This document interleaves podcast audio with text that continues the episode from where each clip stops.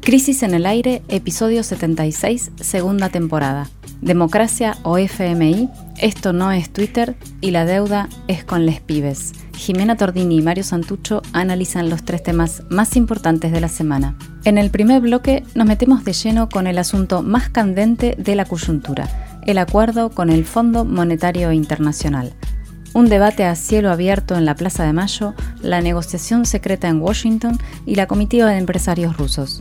¿Y si no le pagamos? En la segunda parte de este resumen semanal analizamos lo sucedido durante las ceremonias de renovación de las cámaras legislativas, el cisma de la Unión Cívica Radical y una parada de carro de antología para los peluches libertarios. El tercer tema de nuestro podcast de hoy son les pibes. Según dos informes aparecidos esta semana, uno de UNICEF y el otro de la Universidad Católica, el 60% de los chicos y las chicas en Argentina es pobre. Detrás de las pruebas PISA está la economía, estúpido. Bienvenidos a Crisis en el Aire. En este primer bloque vamos a sumergirnos en la febril discusión que está teniendo lugar en la Argentina sobre el tema clave de la coyuntura, el acuerdo con el Fondo Monetario Internacional para reestructurar la irresponsable deuda externa que contrajo el gobierno de Mauricio Macri en 2018. Un debate que está comenzando a darse a cielo abierto y cada vez con temperaturas más altas, mientras en el mismo momento la negociación avanza o se traba, no se sabe bien, en el mayor de los secretos. Esta semana pasó de todo, así que vamos a la crónica. Ayer el gobierno convocó a la Plaza de Mayo para una celebración especial. Se cumplieron 38 años del retorno de la democracia en 1983, el 10 de diciembre, con la asunción de Raúl Alfonsín. Y hubo invitados especiales. Estuvieron los expresidentes Pepe Mujica de Uruguay y Lula da Silva de Brasil. Pero lo que pasó allí, más allá de las formalidades y los rituales, fue que la vicepresidenta Cristina Fernández de Kirchner expuso con todas las letras y con la carga de dramaticidad que suele ponerle a sus discursos, bueno, su preocupación por el desenlace de la negociación con el Fondo Monetario Internacional, que es de lo que vamos a hablar aquí. Escuchemos un primer fragmento del discurso de Cristina anoche en Plaza de Mayo. Permítame, compañero presidente, ser un poco desconfiada. ¿Sabe qué pasa? El Fondo Monetario Internacional ha vivido condicionando a la democracia argentina. No es de ahora, no es de ahora. Recuerdo cuando el presidente Alfonsín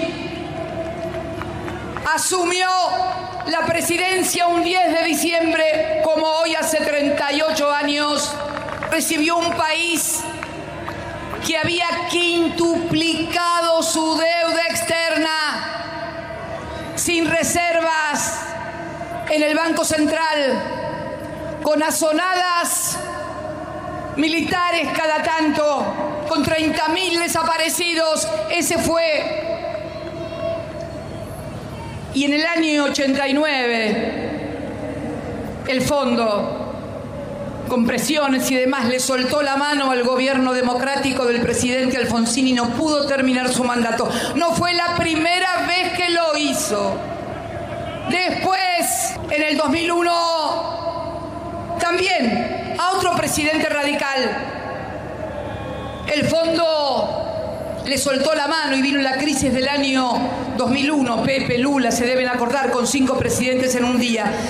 La verdad que deberían despabilarse un poco, digo yo, los del Partido Centenario, porque los dos presidentes radicales que tuvieron se los tumbó el Fondo Monetario Internacional. Despabilense, muchachos. Despabilense. Y la verdad que insisten con modelos y políticas que no dieron resultado, que fracasaron porque lo intentaron hacer durante la dictadura. No había sindicatos, no existían los partidos políticos, no había congreso, no había huelgas y capotaron igual. Y lo volvieron a hacer ya sin necesidad de recurrir a un golpe, sino democráticamente, lograron llegar al gobierno democráticamente para endeudarnos una vez más. Digo yo, y tampoco les dio resultado pusieron 57 mil millones de dólares para ganar las elecciones y no pudieron torcer la voluntad del pueblo. ¿Por qué? ¿Por qué entonces? ¿Por qué entonces, de una buena vez por todas, no se dan cuenta que los programas de hambre, que las políticas de ajuste, pueden ser impuestas durante un tiempo, pero que finalmente siempre colapsan.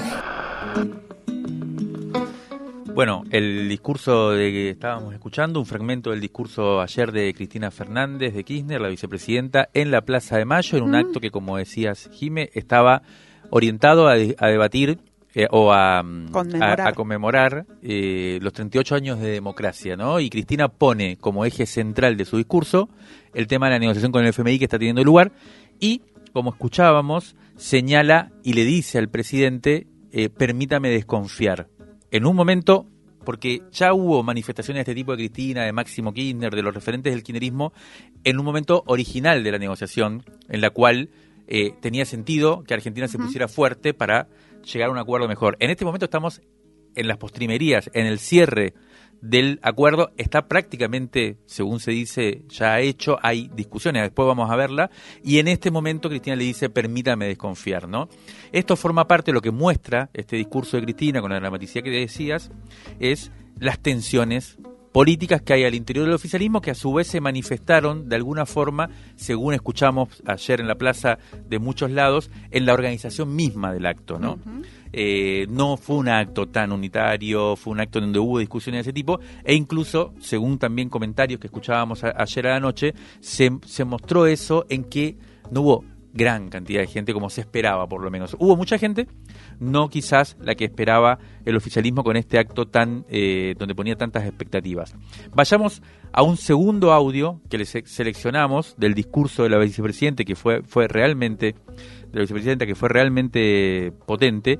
Eh, a ver qué por dónde siguió la, la discusión. Por eso, presidente, yo sé que tenemos muchas dificultades pero siempre digo que ante las grandes adversidades, grandes acciones.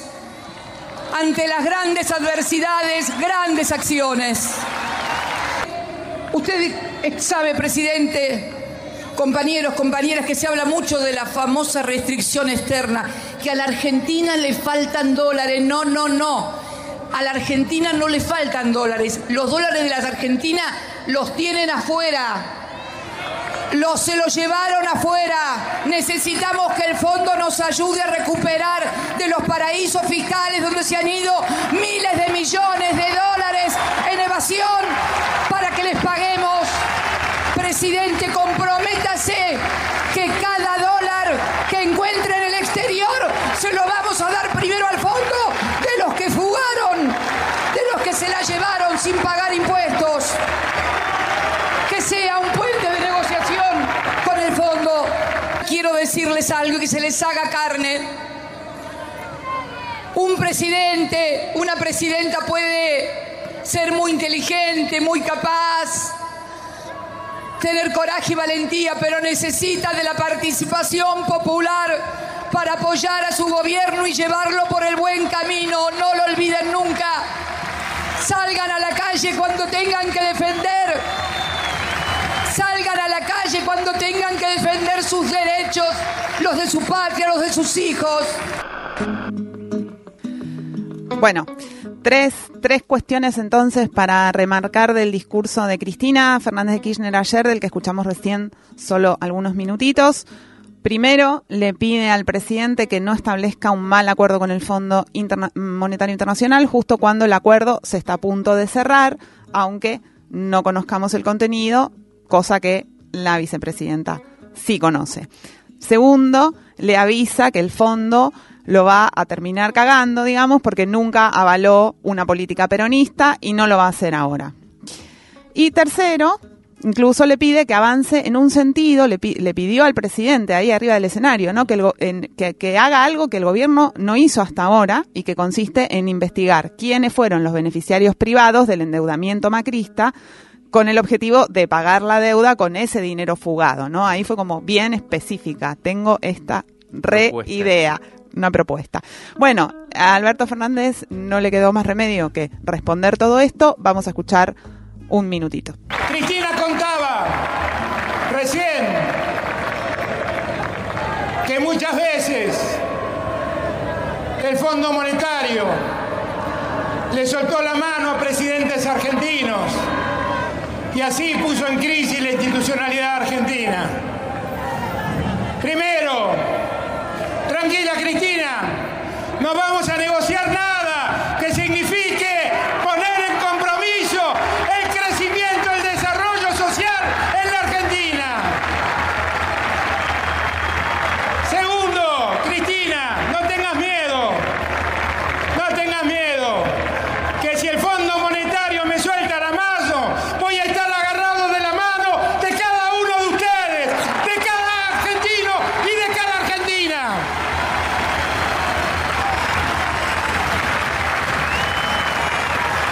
Nosotros, como hizo Néstor, como hizo Cristina, vamos a cumplir con las obligaciones que asumieron, que asumieron otros, no que nos asumimos nosotros. Pero el día que esas obligaciones las tomemos nosotros como propias, eso no va a ser a costa de la salud pública, de la educación pública, del salario, de las jubilaciones. En la Argentina del ajuste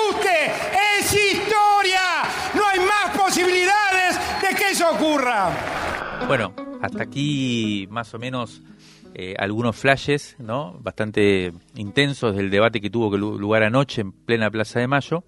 Eh, uno resumiría muy rápidamente como Cristina está está endureciendo la posición ¿no? del kirchnerismo al interior del oficialismo eh, y está poniendo ciertos parámetros, ¿no? Y, y Alberto Fernández eh, le responde diciéndole que no va a hacer nada que sea en contra de los intereses de Argentina, pero esto es lo que no se entiende bien, porque si eso es así, entonces uno tendría que creer que el FMI va a eh, recomendar y afirmar algo que conviene a los intereses de la Argentina y no a los intereses que más bien ellos defienden, que son otro tipo de intereses. Entonces, es una, una situación que no se va a resolver por, el momento, que vamos a tener que esperar a que esté de acuerdo para que venga la discusión y hay que ver qué pasa con la discusión en ese momento, después vamos a avanzar sobre eso, pero lo importante es que mientras esto sucedía en la Plaza de Mayo anoche a cielo abierto, esta misma semana hubo una capítulo nuevo, fundamental, en la negociación secreta que se desarrolló en Washington. El lunes pasado, el pasado fin de semana, había llegado a la capital de Estados Unidos la delegación de negociadores argentinos que está estuvo encabezada por Sergio, por Sergio Chodos, que es el representante del Cono Sur en el FMI y de Argentina, por lo tanto, eh, y que es como la mano derecha de Guzmán en la negociación esta, el que ha acompañado todo el tiempo a Martín Guzmán en la negociación por parte de Argentina con el FMI, y además una delegación que está integrada por tres funcionarios importantes del Ministerio de Economía y dos cuadros eh, también importantes técnicos del BCRA, del Banco Central. Sin embargo, no viajaron ni el ministro, Martín Guzmán, el ministro de Economía, que es hasta ahora el principal negociador por nuestro país, ni tampoco el presidente del Banco Central, eh, Miguel Peche. Lo cual deja claro que se trataba de una rosca que fue eminentemente técnica durante toda la semana. Empezó el lunes, terminó ayer viernes, y es una negociación, una trazo, la, famosa letra chica, que es la mm. fundamental porque lo que se discute son numeritos, como por ejemplo, cuánto va a ser el gasto público del país el año que viene, o sea, cuánto va a gastar, cuánto déficit puede tener, ¿no? Eh, y por tanto cuánta obra pública va a haber, cuánto se va a invertir en educación, o sea, todo esto se está discutiendo, cuál va a ser el nivel de crecimiento, ¿no? Argentina tuvo una recuperación muy grande este año y toda la idea es que siga ese envión y poder seguir creciendo muchísimo y también distribuyendo y bueno, y el fondo va a tener otra idea, porque lo importante es que sea estable, o sea, estabilizar más que crecer eh, rápidamente, ¿no? O sea, son las variables claves del modelo económico que viene lo que se están discutiendo ahí. Como decía, fue desde el lunes de la mañana hasta ayer viernes, estuvieron tratando de ponerse de acuerdo y ayer a la tarde el FMI, a última hora, también, un poco casi antes de que hablara Cristina. Sí, a la tarde, sí, trascendió. Emitió un comunicado eh, que hizo público sobre el resultado de esta ronda de negociación a juicio del FMI, eh, que decía básicamente dos cosas, así como, porque viste que es una letra un poco formal. Primero, que hubo avances en las negociaciones, pero también que hay que seguir negociando. O sea, todavía no hay acuerdo. Pero además, el comunicado oficial del fondo mencionaba algunos de los ítems que están siendo debatidos, aunque en un lenguaje, como decía antes, muy formal y lleno de implícitos, como, como, como habitualmente sucede en este tipo de declaraciones. Por eso, le pedimos al economista y director del Banco Nación, Claudio Lozano, que nos ayude a interpretar un poco el significado de, ese, de esa especie de misiva cifrada. Y esto nos comentó Lozano. La impresión que me da es que todavía falta para cerrar, que siguen discutiendo, que está claro que promueven una estrategia de ajuste fiscal, que queda expresada en, el planteo de mejorar las finanzas públicas y reducir el financiamiento monetario del déficit eh, y queda más que clara todavía en la definición de un gasto social focalizado, con lo cual claramente se está descartando en esto cualquier tipo de eh, respuesta en materia de garantizar un ingreso universal como el que necesitaría la Argentina actual. Eh, para una estrategia distributiva importante. Este, y por cierto, eh, pone como condición el amplio apoyo interno y externo, y obviamente el interno implica un acuerdo de la oposición y el oficialismo para sostenerlo. Lo que indica es que en un escenario de esa naturaleza claramente vas a una desaceleración de la tasa de crecimiento de la economía y te quedas con limitaciones para poder promover una estrategia distributiva, que es lo que imperiosamente necesitamos.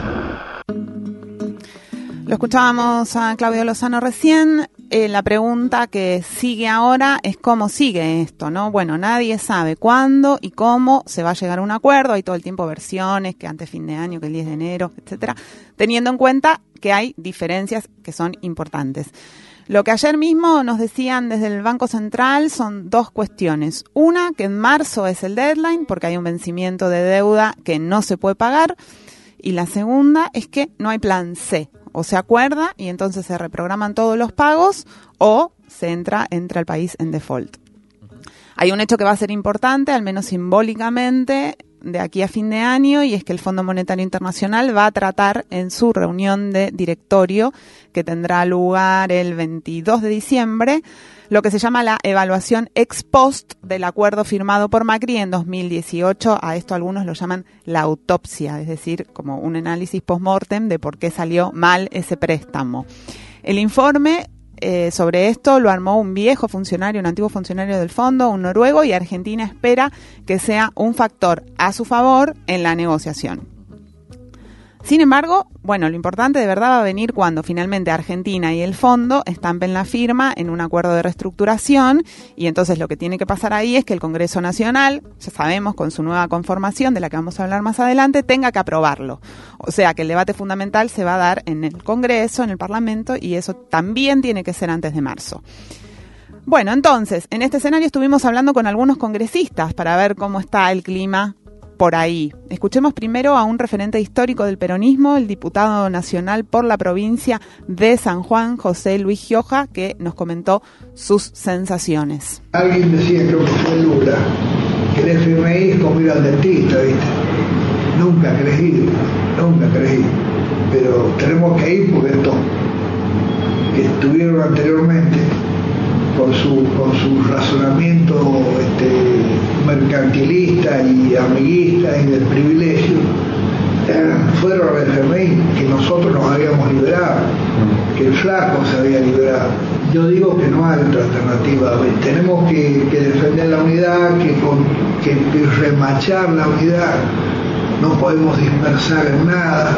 Respecto al FMI, yo creo que hay que hacer dos cosas lo dijo Cristina la otra vuelta, nadie está hablando de conocer deuda. pero obviamente que tiene que ser en base a, no sobre el, sacrificio de nuestro pueblo, no con ajuste desmedido, no, tiene que ser un acuerdo con racionalidad. Y la otra cosa que es importante, hay que investigar qué se hizo con la guita, hay una causa penal que está funcionando, que la tiene la Procuración del Tesoro de la Nación, que ha pasado por la Oficina Anticorrupción, que el Banco Central ha mandado datos, que la Comisión de Seguimiento Legislativa que yo integro ha, pedido que eso avance, este, y, eso tiene que terminar, ¿viste? No hay margen por la necesidad de nuestro pueblo, nuestro pueblo hasta cuándo va a aguantar, nuestro pueblo está aguantando está entendiendo, está, está teniendo algunas, algunas soluciones, pero no las soluciones que se necesitan. Porque la pobreza no ha bajado, la pobreza nos avergüenza a todos. Entonces, esos niveles tienen que bajar y para que eso sea posible, con, un, con una guada de ajuste o, o el de los 90, no, ni en pedo vas a avanzar.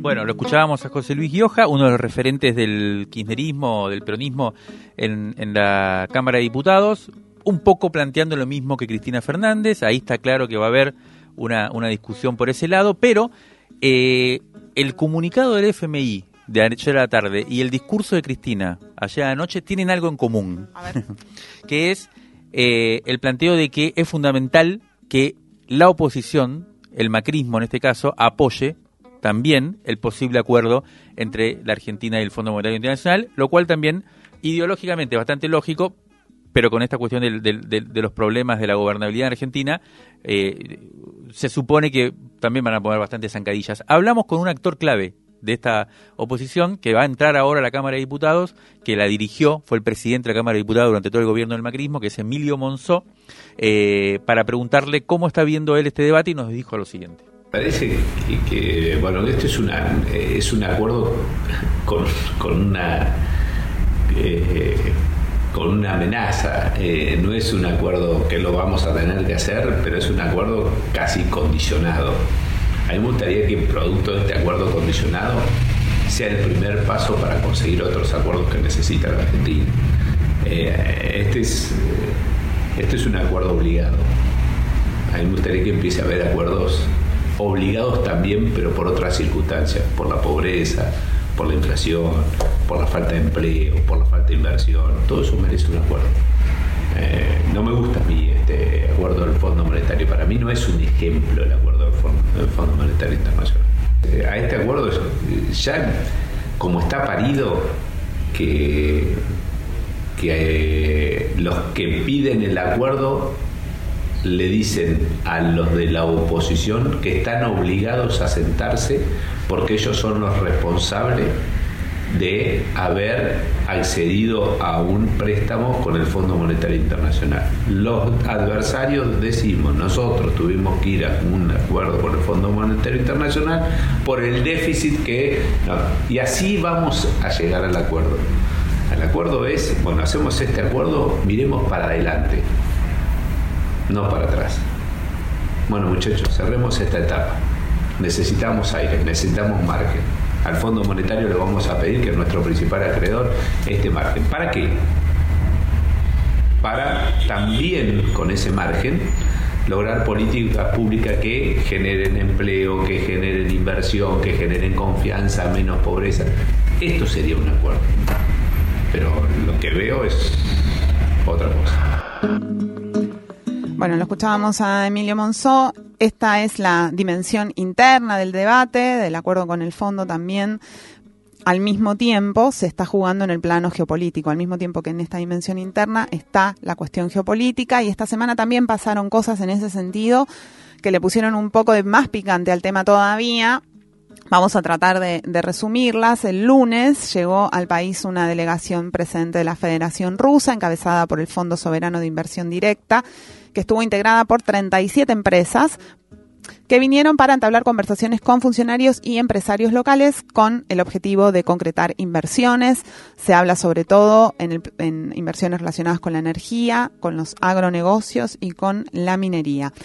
Esto algunos lo interpretaron como que justo en la previa de una, una, firma de acuerdo con el fondo vienen los rusos, un mensaje a Estados Unidos, como si se le estuviera diciendo, miren que si no flexibilizan las condiciones, hay alternativas que vienen del lado de los rusos y sobre todo de los chinos, como se viene diciendo. El gobierno desmiente este tipo de interpretaciones y de especulaciones, afirman que es un hecho independiente, pero que coincidió temporalmente.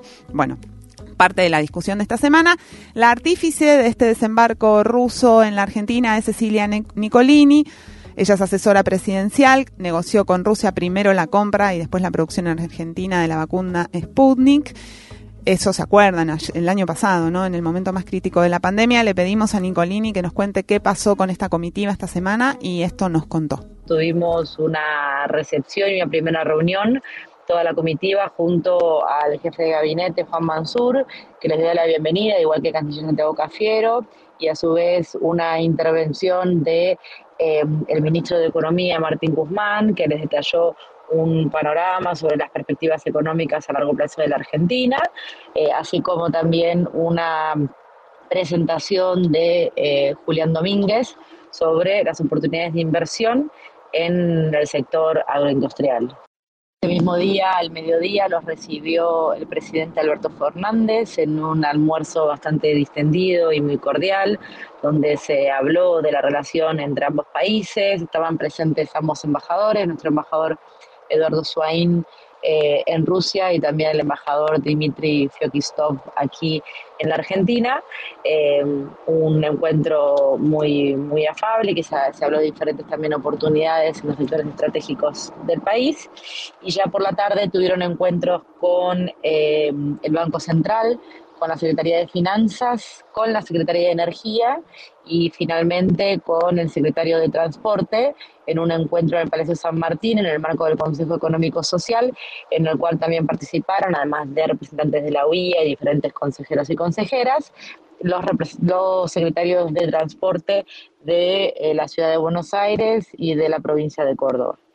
El inicio, el día de hoy, de mañana, tienen reuniones principalmente con el sector privado, con muchísimas empresas importantes de nuestro país y ya por la noche, el día viernes, se van a, dirigir a Mendoza, donde pasarán el día sábado con un desayuno de trabajo con el sector productivo y turístico eh, de, de la provincia eh, realizando diferentes proyectos y con una visita y un almuerzo de despedida en una bodega. El día de ayer también, me olvidé de, mencionar, tuvieron un encuentro con el ministro de Desarrollo Productivo Matías Culfas, el, hasta el día de ayer entonces secretario de Minería Alberto Hensel, también estuvo Sergio Uñac y representantes de varias provincias mineras. Y por la tarde estuvimos en una estancia en Luján, eh, donde se encontraron con el gobernador Axel Kisilov, junto con su equipo eh, como Augusto Costa, el ministro de Producción y el ministro de Agricultura de la provincia y el intendente Leonardo Boto, donde también les presentaron diferentes oportunidades de inversión en la provincia de Buenos Aires. Hay varias empresas que ya tienen relación con, con la Argentina, que vienen invirtiendo, hay otras que vinieron de carácter exploratorio, pero con un interés muy enfocado. Las preguntas fueron eh, muy oportunas, eh, notaba que venían estudiando y analizando el mercado argentino y las oportunidades de inversión. Eh, hasta ahora han tenido un viaje muy positivo, es lo que nos transmiten. Y bueno, ahora el objetivo es dar seguimiento para poder facilitar, que es nuestra labor, todas las posibilidades que haya de inversión y de colaboración también con el sector privado para que eventualmente eh, se, se, pueda avanzar en diversas eh, inversiones y acuerdos.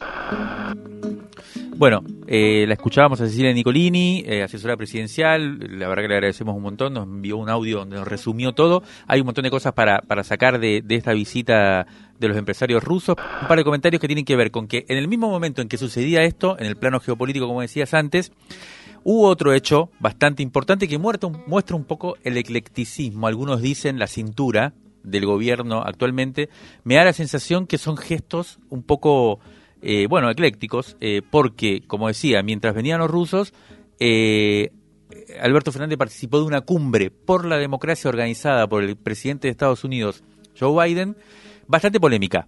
de hecho, el gobierno tú, se tomó un tiempo para decidir si aceptaba la invitación del presidente norteamericano, porque era una cumbre para discutir sobre, sobre, la democracia en donde estaban en general los presidentes más cercanos a Estados Unidos en América Latina. No estuvo invitado, por supuesto, Cuba ni Venezuela, tampoco Bolivia, y estuvo invitado como presidente eh, Juan Guaidó eh, por, por, Venezuela, muy polémico, cosa que Argentina no reconoce para nada. Y además tampoco estuvo China y sí estuvo Taiwán, que es parecido a, a, lo que sucede acá con las Malvinas, y estuvo y no estuvo Rusia. Bueno, la cuestión es que ahí eh, Alberto Fernández hizo un discurso donde denunció a la OEA por el, golpe en Bolivia, pero dijo algo que también dijo anoche, y a mí me parece que es un problema que tiene que ver con esto de la celebración sobre la democracia, que dijo, hoy la democracia está atacada por dos extremos o por los extremos. Me parece que es una manera demasiado sencilla de pensar los problemas de la democracia hoy, que tienen mucho más que ver con todas estas cuestiones de la justicia social, la economía, que por ejemplo, que sí están muy relacionados con la discusión de fondo, que tiene que ver con el FMI. Crisis en el aire. Análisis político en movimiento para tirar del hilo de la coyuntura. Crisis en el aire. De la tinta a la conversación.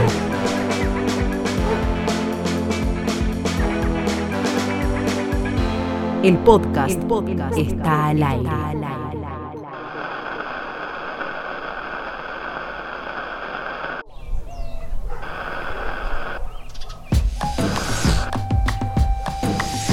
Segundo bloque de nuestro resumen en la semana en la que se renovaron las cámaras legislativas con el reparto de bancas que corresponde al último resultado electoral.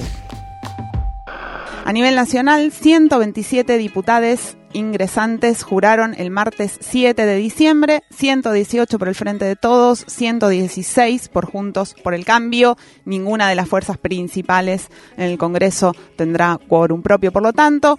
15 bancas para partidos provinciales, 4 bancas para el Frente de Izquierda, 4 bancas para eh, les libertarios, que no hicieron un, mismo bloque, pero que el resultado del, del conjunto es 4. Los senadores nacionales juraron el jueves 9. Allí el oficialismo se quedó sin quórum propio, 35 senadores para el Frente de Todos, 31 para Juntos. Se viene un Congreso entonces en el que el oficialismo deberá negociar todo y esto hay que leerlo también en relación a el tema que hablábamos en el primer bloque, ¿no? Totalmente, o sea, hay que decir eso, ¿no? Que la primera discusión va a ser la definición del modelo económico en Argentina para los próximos dos años y esta es la composición que va a dar lugar y hay que decir también que eh, todo esto que hemos, eh, hemos debatido hasta ahora quiere decir que hay una, una copada, la agenda fue copada por el oficialismo y por los debates que están teniendo lugar en ese sentido en el país, mientras la oposición aparece eh, esta semana con una interna fuertísima, ¿no? O sea, esa es la noticia en este sentido eh, que fue lo que se debatió, que fue la fractura de la Unión Cívica Radical. El lunes que fue el 6 de diciembre, un, un sector del radicalismo, es decir, una de las patas al interior de Juntos por el Cambio, de la principal oposición del país, anunció que armaba un bloque propio en la Cámara de Diputados, conformado por 12 diputadas y diputados radicales, eh, que se escindían ¿no? del bloque. Eh, dirigido por Negri. Dirigido por Negri del partido, digamos. O, sea, rompían el bloque del radicalismo. Con el liderazgo de Martín Lustó, que es senador, y de Emilio Jacobiti, que es diputado. Martín Tetaz también integra, que acaba de entrar a la Cámara, también integra este espacio que dio en llamarse Renovación Radical y está presidido por el cordobés Rodrigo de Loredo, otra de las figuras que, ingresa y nuevas. Eh, lo que sucede y, es sabido, digamos, es que detrás de este de todo este sector y de estas caras visibles hay un viejo eh, armador y dirigente del radicalismo, muy poco conocido públicamente, que se llama Cotino Siglia, pero que tiene una influencia muy grande en el radicalismo desde hace tres décadas. La decisión, lo que termina pasando es que rearma la conformación de Juntos por el Cambio en diputados, porque, ¿qué pasa? Afecta precisamente el equilibrio entre el PRO y la UCR en el recinto, ¿no? Que se disputan la conducción, el contenido de la coalición opositora. Pero sobre todo, va a tener implicancias directas en la elección del nuevo presidente del Comité Nacional de la UCR, que se va a definir en una convención este viernes 17 de diciembre, atención ahí porque va a haber ya viene habiendo quilombo en los Parece que hay tole tole. Sí. Eh, y en esa, en esa convención va a estar- van a estar disputando la conducción del radicalismo, por un lado Martín Lustó y por el otro el gobernador de Jujuy, Gerardo Modales, eh, Morales. Y también, por supuesto, va a tener influencia este debate en la formulación, en, el diseño de las fórmulas presidenciales para 2023, ¿no? Y ahí está en juego eh, quién va a enfrentar a Horacio Rodríguez Larreta eh, en, la interna, en las pasos, digamos, del 2023.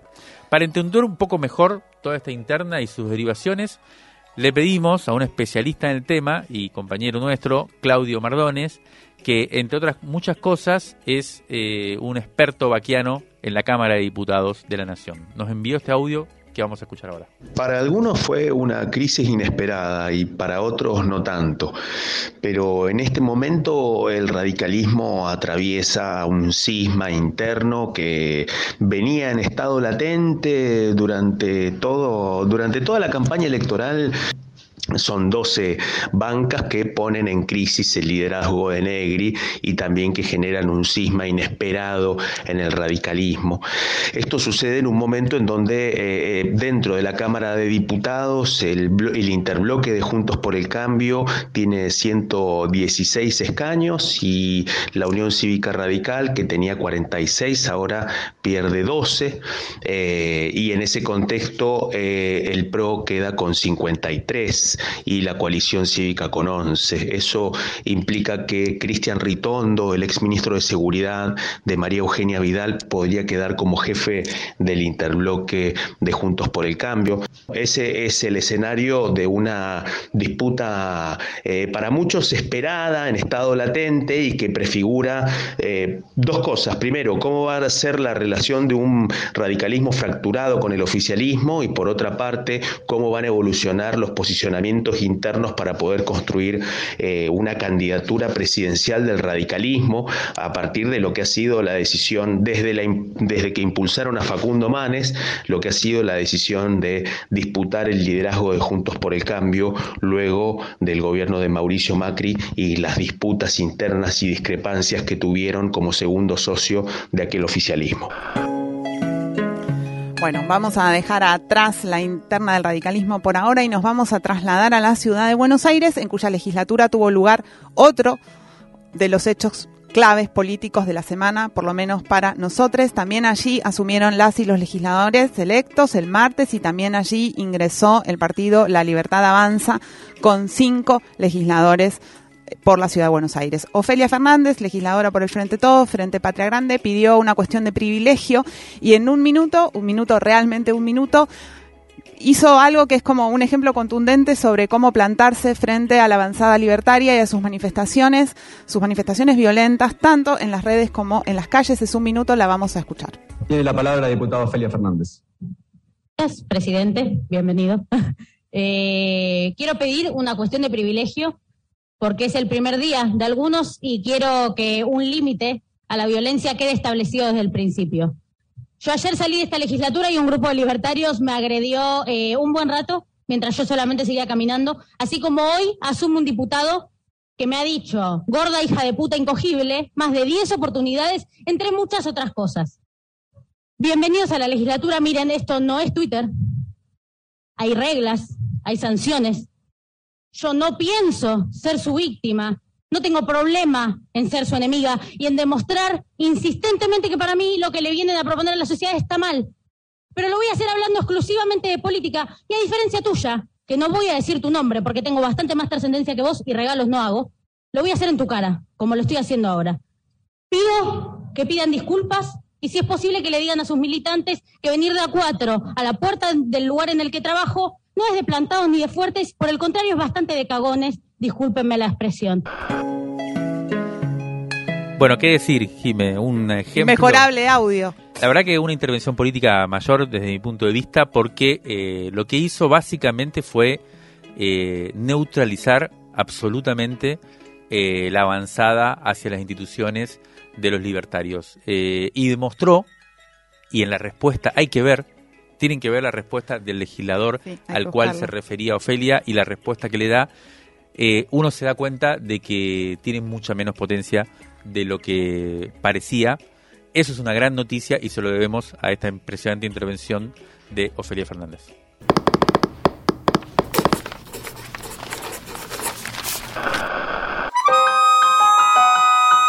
Crisis en el aire. Resumen crítico en movimiento. Para tirar del hilo de la coyuntura.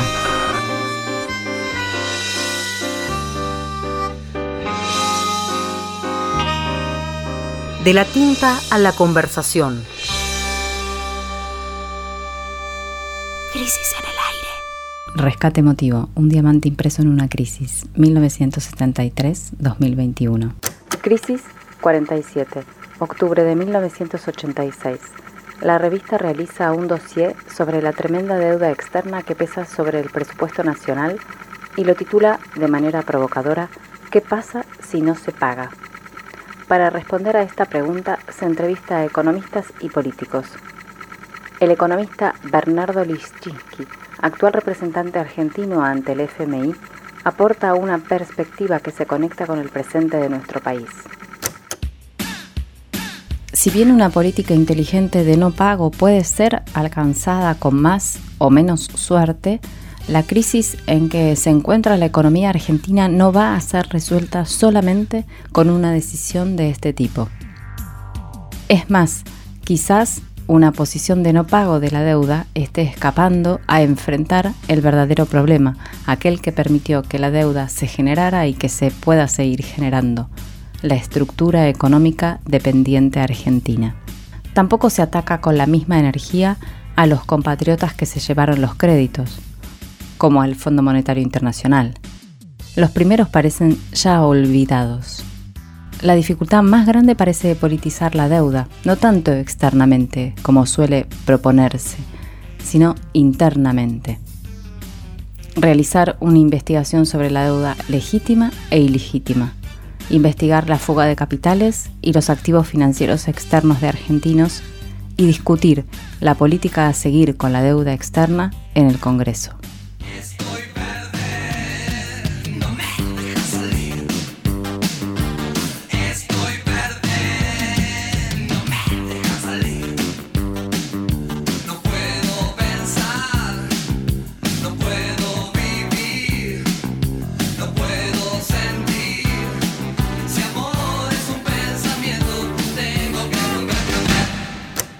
Bernardo Lischinski es economista docente de macroeconomía. Junto a Sergio Chodos son los representantes argentinos ante el FMI que negocian qué se hará con los 45 mil millones de dólares que se le deben al organismo. Julián Lemois, otro economista, escribe también en el dossier. La historia de Argentina puede resumirse en que tiene algunos periodos cortos de prosperidad por alza de los precios de las materias primas exportables y largos periodos de depresión por baja de esos precios. En los primeros se pagan las amortizaciones e intereses de los préstamos, incluyendo el giro al exterior de las ganancias de los capitales extranjeros en el país. En los segundos, cuando bajan los precios de los commodities, el cumplimiento de los pagos internacionales se hace más dificultoso y se socializan las deudas y privatizan las ganancias. Mientras se discuten los detalles de la negociación por la deuda con el fondo y en la plaza se celebra la democracia, hay unos números que hablan de otras deudas y de otras igualdades que ponen todo eso en cuestión. Hablamos de la pobreza en la infancia con dos estudios que se conocieron esta semana. El informe de UNICEF y el del Observatorio de la Deuda Social Argentina de la Universidad Católica. Ambos son rotundos en afirmar que las niñas son los más afectados por la crisis y que el 60% son pobres. Este es el tercer tema de nuestro podcast. Desde 2005 hasta la actualidad, el Observatorio de la Deuda Social Argentina analiza las grandes deudas sociales ¿no? y analiza en grandes y mediados Em, aglomerados urbanos de todo el país cómo se está dando esta cuestión. Entre 2019 y 2021, el 44,1% de los ocupados pasó por una situación de pobreza. El 74,8% de los trabajadores independientes no realiza sus aportes jubilatorios y entre el grupo de asalariados casi el 30% no está registrado. Estos son los datos generales del informe del Observatorio de la Deuda Social Argentina, no solo para la infancia obviamente, sino para toda la población. La conclusión es que la pobreza, que se arrastra desde hace un poco más de cuatro décadas, bajo la emergencia sanitaria por la pandemia, como venimos diciendo a lo largo del año, se acentuó. Tuvo un efecto regresivo la pandemia y en ese golpe quienes más fueron expuestos y afectados por situaciones de pobreza e indigencia, como estábamos diciendo, fueron los niños y adolescentes de entre 0 y 17 años. Sí, eh, ahí lo que dice también la encuesta Jiménez que durante 2021, el informe, ¿no? Durante 2021 el 64,9% de los niños y las niñas y, adolescentes viven en hogares con ingresos por debajo de la línea de pobreza, o sea, el 65%, y que el 14,7%, casi el 15%, viven en hogares con ingresos por debajo de la frontera de la indigencia. Eso se, reflejó en un leve incremento del déficit en la dimensión educación, que se explica por la interferencia en el vínculo con las instituciones educativas. O sea, además de la pobreza, está toda esta cuestión más compleja que es la desconexión y que es básicamente la carencia, uno podría llamarlo, de ciudadanía. Temas medio de fondo y estructurales cuando se celebran los 38 años de la democracia, digamos, ¿no? Vinculado a los números que dan cuenta de la situación laboral en el país, también aparece la situación de las chicas y los chicos en eh, lo demostrativo en el sentido de la precariedad en todos los ámbitos, ¿no? que la persona es, como le llaman, de referencia en el hogar, tenga empleo, ya no es condición suficiente para que el hogar escape de la pobreza.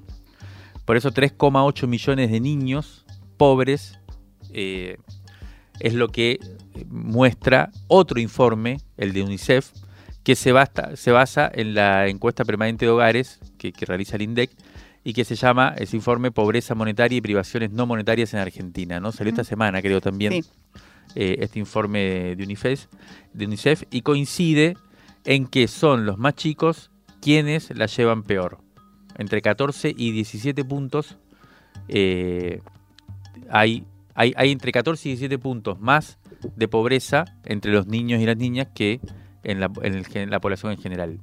Y otro dato interesante, una niña o niño que reside en una vivienda ubicada en un barrio popular registra una tasa de pobreza 43% eh, más elevada que el promedio en general.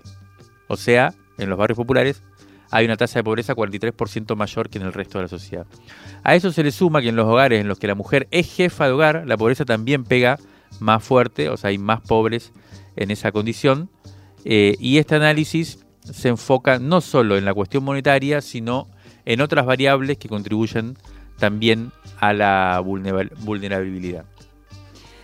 Sí, eh, está, entonces estuvo esta cuestión de, los informes con datos económicos sobre niveles de pobreza, pero también se había hablado la semana anterior y ayer en un momento de su discurso el presidente Alberto Fernández lo recuperó también, eh, es, este informe del estudio regional comparativo explicativo de la UNESCO, en el que Argentina quedaba entre los últimos lugares en la fila del rendimiento escolar entre niñes de tercer y sexto grado, y muchos pusieron el grito en el cielo por eso.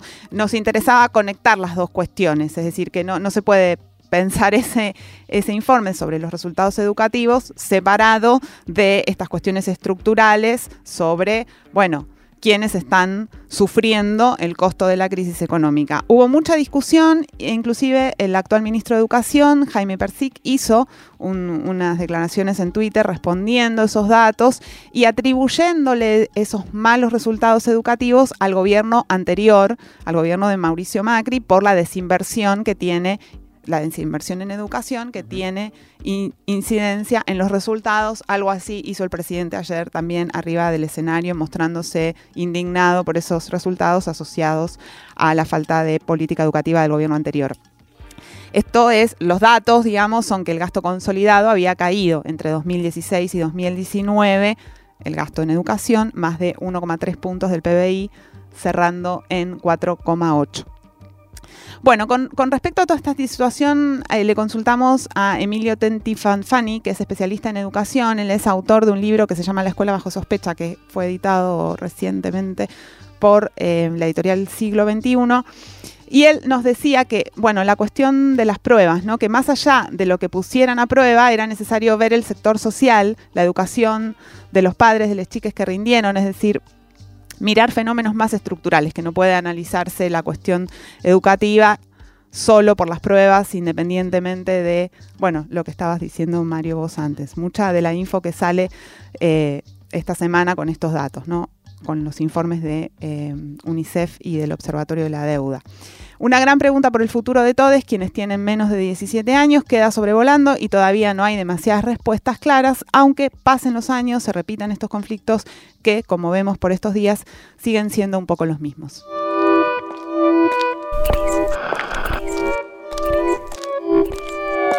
Crisis en el aire. Revista Sonora Transmedial de la tinta a la conversación. Crisis en el aire. Esto fue Crisis en el aire. Hasta la semana que viene.